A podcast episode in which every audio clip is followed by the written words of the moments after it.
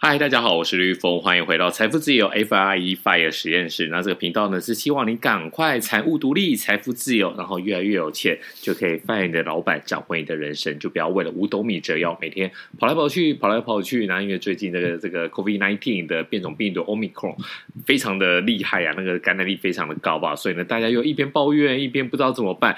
那如果你财富独立、财务自由的话，那真的你大概就可以有一些更多的一个选择啊。那我们今天要继续的就是我们的美股专题第三个，那第三个呢，就是能源的 ETF XLE 啊。为什么要讲这个 XLE 呢？因为这是我最近因为收了太多太多的私讯了，那大家都在讲这个能源股，能源股。那很多人家想说，哎，我要不要学这个巴菲特啊？我也去买西方石油啊，我也想要跟他一样啊。但很多时候呢，你的这个资金部位跟我们巴爷爷的资金部位那是不太一样的。那那巴爷爷呢，或许还可以。在进入董事会里面，或者是他会有一些比较呃厉害的一些讯息啊。那如果你当初你只是想说，哎，我跟着就是十三 F 这个跟他们十三楼的这些大鳄金融大鳄的这个持股名单，我也去买一点，但其实这也是有一些风险啊。所以呢，其实我之前。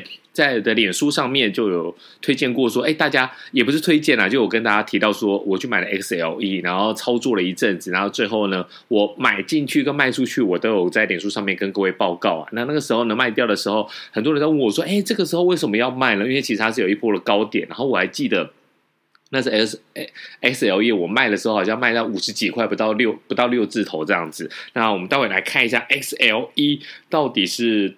现在是多少了？好，因为因为我我的习惯是这样子，就是我不不会留太多的那个杂讯，就是如果我我要操作它，那我就会认真去操作。那 SLE 我那时候卖掉的时候呢，其实我是看到了一个景气啊。那所谓的景气，你通常循环循环到 XLE 的时候呢，就是到能源类股。那能源类股的时候呢，哇，现在已经是七十六块啦，所以等于说呢，我在五十几块把它卖掉的时候呢。呃，就是卖太早了，然后我卖完之后呢，我大概那个时候呃五十七块左右卖掉的，那卖掉以后呢，它一路下跌，但其实也没跌多少啊，大概五十三块左右，它就一路往上喷了，喷到最后呢是八十六块左右。好，那我们现在来讲一下 XLE 是什么呢？简单来说呢，如果你想要投资的能源类股的话，我就会叫你说，你看清楚了吗？你看准了吗？能源类股这种轮动非常的快速哦，你确定这个能源这一波喷高之后，你跑跑得掉吗？因为其实你这种景气循环到了能源已经算是比较末段了，就是它喷的时候会很快，但是下来也会很快啊。那 XLE 呢？其实它是这个 S&P Energy Select。Sector Index，然后它是完全复制啊，就是照着这个指数，然后它追踪的是标准普尔，我们刚才讲的就是标普能源精选行业的一个指数啊，它是最传统的一个追踪方式。那其实它的这个费用呢，我觉得不高，我觉得问题也不大，所以呢，费用的部分呢，我们就好。我觉得大家可能还是会很在意，我们讲一下好了。它的费用呢，其实管理费用率大概是百分之零点一二。那你会去跟别人比，哎，之前那个大盘指数什么才零点零二啊，零点零三啊，或者是零点零七、零点零八啊，你怎么会到百分之零点一呀？那这样差了一位数，那没办法嘛，因为这个其实它这是比较像是一个。呃，行业类别啊，就是说呢，它并不是完全被动的。虽然它是追踪指数，但是呢，你还是要做一些买卖。所以呢，简单来讲，它还是会比较高一点。那 SLE 的话，从今年来说，呃，二零二二年进去之后呢，大涨了多少？大涨了百分之三十七点六啊，等于说呢，大涨了快四成。所以呢，大家就很多人、很多朋友就好奇说：“哎呀，要不要买？要不要买啊？”那其实。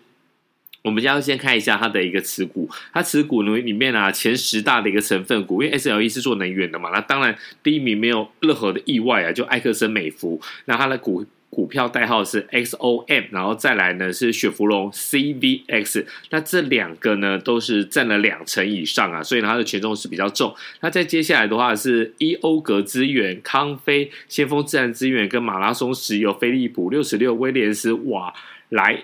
罗能源，那这些呢，其实大部分都是生产石油、生产石油、天然气或者是炼油厂，所以它前十大持股里面就大概这四个产业：生产石油、生产天然气，然后炼油厂，大概还有一些油田跟设备。康菲就属于生产，就属于它不是生产，它是油田服务跟一个设备啊。那这个东西呢，我们来讲一下。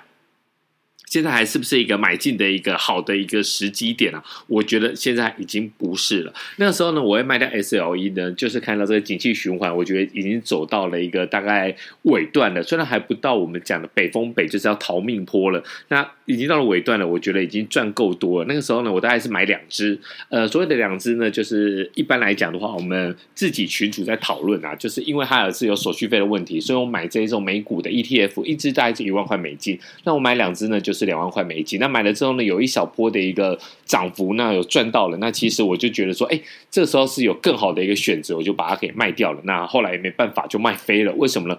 没想到这个乌克兰跟俄罗斯真的打了起来。那这个东西，你就是。你很难去预测啦，因为战争这一种地缘政治的一个风险。那有时候，哎，他们两个的问题也不是一两个月，也不是一两年，已经吵了十几年了。那吵吵吵和和，吵吵和和，以为说，哎，这一次应该也是大家叫个两声，没想到那个普丁就真的出兵攻打了乌克兰。那到目前为止，已经两个多月了，那战争还没有结束呢。所以，XLE 这个能源的 ETF 呢，一直处于一个高点啊。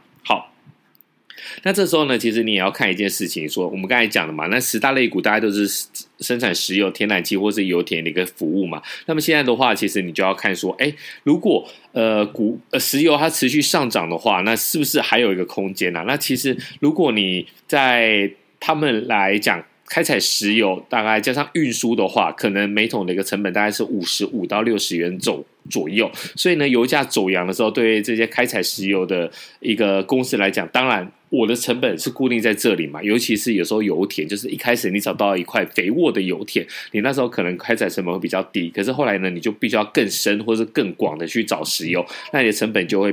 垫的比较高，那现在油价一度就是已经涨破一百一了，那逼近一百二十块美元一桶。那当然的话，你卖的越高，你当然是赚越多啦。所以这是会有一个超额利润的一个存在。好，但是这个东西呢，你就要想能不能够。一直一直一直没有办法赚那么多钱。我们先来看一下埃克森美孚，埃克森美孚呢，就是占比超过了二十趴，它在 XL 里面的权重呢是高达二十三点五三啊，那非常的高。二零二一年的埃克森美孚，二零二一年第四季的营收是八百四十九点七亿美元啊，年增。八十二点五趴，净利达到了八十八点七亿美元呢、啊。单季的 EPS 是二点零八美元，高于市场预期的一点九四啊。所以呢，它的上游跟下游的业绩呢，都优于原先的一个预期。好，那你想想看，这个东西呢，也是因为这个乌俄战争推升的油价急涨嘛。那在目前为止呢，其实我觉得这个石油的价格呢，可能已经会慢慢往下了。所以呢，你这个时候如果你再进去买 SLE 的话，我觉得问题会蛮大的。好，第二个我们来看一下雪佛龙，雪佛龙呢也是排名第二嘛，它的占比也是破两成。雪佛龙在二零二一年的第四季的营收呢是四百八十一点三一亿元，那年增是百分之九十一啊，非常厉害。净利也有百分，净利也有五十点六亿美元啊，单季 EPF EPS。Earning per share 是二点六三美元啊，但是它是低于市场预期的。那最主要的原因呢，是因为它的。公他们公司的这个石油天然气的产量下降，那这就没办法，你的你你你没有办法生产那么多，你就卖不了那么多嘛。那么就是没有办法。那最主要的原因就是之前新闻有提到的，那在是他们这个雪佛龙就丧失了印尼与泰国生产的一个许可证啊，所以呢，大概就是他们这个产油量呢，大概下降了百分之五。那你没有卖那么多，你当然就没有办法赚那么多钱。好，那展望未来呢？其实接下来你会。想说，如果我能不能够在这个市场预期里面，好像还有一波高点，我再买，因为这个战争不会那么快结束嘛。但是要提醒大家，这个战争是这样子，所谓的一个股市的一个报酬，你就要想，你有两个地地地方，一个是长期留在市场里面，一个呢就是一个事件风险，等于说呢，嘣。打仗了，那我这个一定会推升能源的价格嘛？因为你这个天然北溪也不能跑了嘛，那天然气的价格也往上了，石油价格也往上，但是它会往上的瞬间呢，都是在事件一发生的时候。那虽然现在这个战争呢，短期之内还不会结束，但是对于一些股票市场来讲的话，其实战争已经结束了。什么意思？就是说呢，最怕的就是你发生，你发生的话，其实利空就实现了。会有什么事情比开战更严重的吗？你都已经开战了，所以呢，接下来的话，其实石油的价格就会跌落，那变成一个稳定的一个横盘整理。这个时候呢，你就不会有更多的一个超额报酬来产生。所以呢，你这时候要去买 XLE，绝对不是一个。太正确的一个决定。那么接下来还有另外一个事情，就是说现在节能减碳也是一个考验啊。那你现在再去追高，我觉得问题蛮蛮大的，真的。我们一直在提醒你，就是你接下来的话，这个石油公司还是要面对的这个节能减碳的问题，所以你还是要好好的来想一想这个东西。你说要能源转型，包括啊这个埃克森、埃克森美孚，包括雪佛龙，都已经是要要求说，哎，你们要转型啊什么的。那他也做出了一个很好的这个转型的。计划跟报告，我觉得，但我觉得这实务上并没有那么简单呐、啊。所以呢，你现在呢还是看看就好。那等待你先去了解，那以后还有其他机会的话，你持续锁定我们的频道。那我们也会提醒你。那或许是你自己看到的机会，下一次你也可以早一点来投入。但只是现在要进去买能源类股，我觉得是比较晚了。那千万不要太冲动。好，那我们这一集就先讲到这里，我们下一次再见，拜拜。